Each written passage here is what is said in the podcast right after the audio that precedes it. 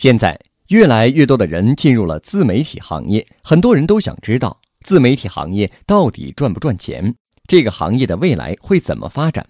根据中国自媒体行业白皮书显示，当前百分之三十八点一的自媒体人已实现盈利。虽然在内容付费变现的比例只有百分之五，但总体来看，这个行业的增长空间还是很可观的。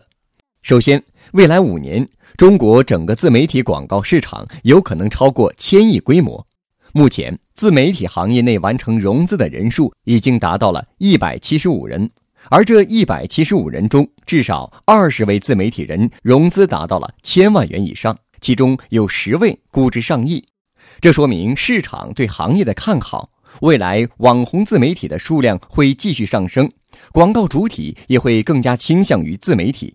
第二，很多人认为网红和自媒体经济是有很大泡沫的，对值不值得进场有所怀疑。网红经济的确有泡沫，但也说明这是一个朝阳行业，在未来两三年里，盈利性的网红公司仍然会火起来。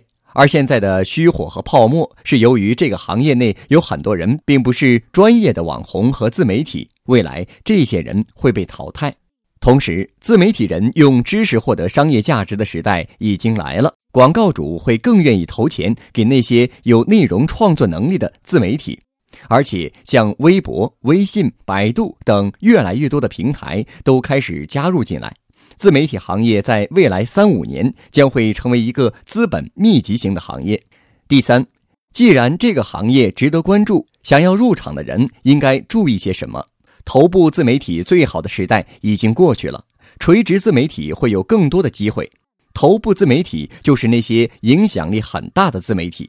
现在领头的自媒体已经足够多了，在做一个这样的自媒体难度很大。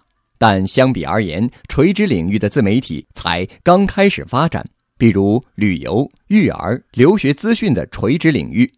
第四，自媒体都是依托平台的，未来平台数量肯定会减少，只留下几家就够了。比如直播有三五家，内容平台目前微博一家，微信一家，他们相互之间一定有差异性。因为如果提供内容的平台过于分散，不但会增加成本，还会导致内容不集中。平台在这里得到的利益是最大的。它就像城市开发商、自媒体人进来租店铺经营生意，平台将自媒体连接起来，而做生意的地盘不可能越切越碎，一定是整合的。所以这几年平台会有洗牌。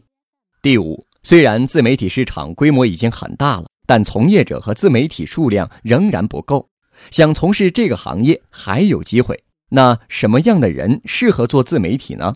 很多自媒体其实并没有很高的专业性，也许创办者只是公务员，喜欢研究军事，又愿意写，就能做得很成功。所以，想做自媒体，最起码要喜欢，并且愿意表达，这样就会事半功倍。传统媒体人做自媒体特别有优势。因为真正写东西的人才是有核心价值的。现在有些自媒体写的并没有多好，只是入门早，所以成功。